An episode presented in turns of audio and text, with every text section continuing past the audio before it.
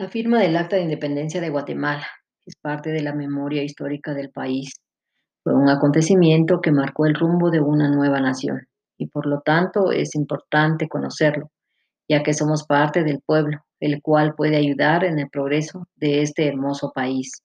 Pero para saber cómo ayudar, debemos conocer el principio inicialmente la Capitanía General de Guatemala, asignada al Virreinato de la Nueva España. Abarcó lo que hoy es Chiapas, Soconusco en México, Guatemala, El Salvador, Honduras, Nicaragua y Costa Rica.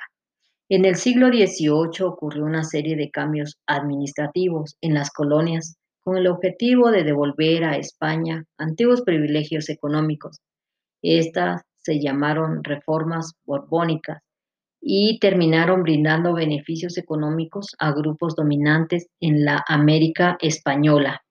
La independencia de Estados Unidos y la Revolución Francesa incentivaron también el deseo de independizarse en el territorio centroamericano. A pesar de todo, los diferentes intereses de los criollos españoles nacidos en España, que residían en el Nuevo Mundo, y peninsulares fueron para el conflicto que surgiría en el siglo XIX en, la, en el tema de emancipación. A finales de 1811 ocurrieron levantamientos a lo largo del reino de Guatemala. El gradual y decadente poder de la corona incentivó a la crisis. En 1820 se formaron dos partidos políticos por la Constitución española de 1812 que limitó el poder de la monarquía y abolió el feudalismo. El primer grupo se conformaba por dos partidarios de la independencia, principalmente criollos. El segundo grupo mayormente por ricos comerciantes peninsulares que estaban en contra de la independencia.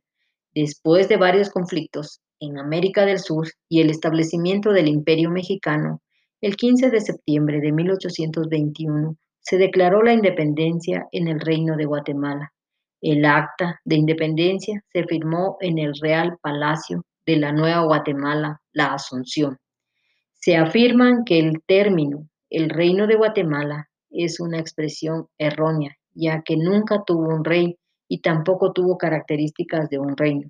Es por eso que se utiliza más como término literario. La Declaración de Independencia de Guatemala de 1821 aprobó con 23 votos a favor y 7 en contra.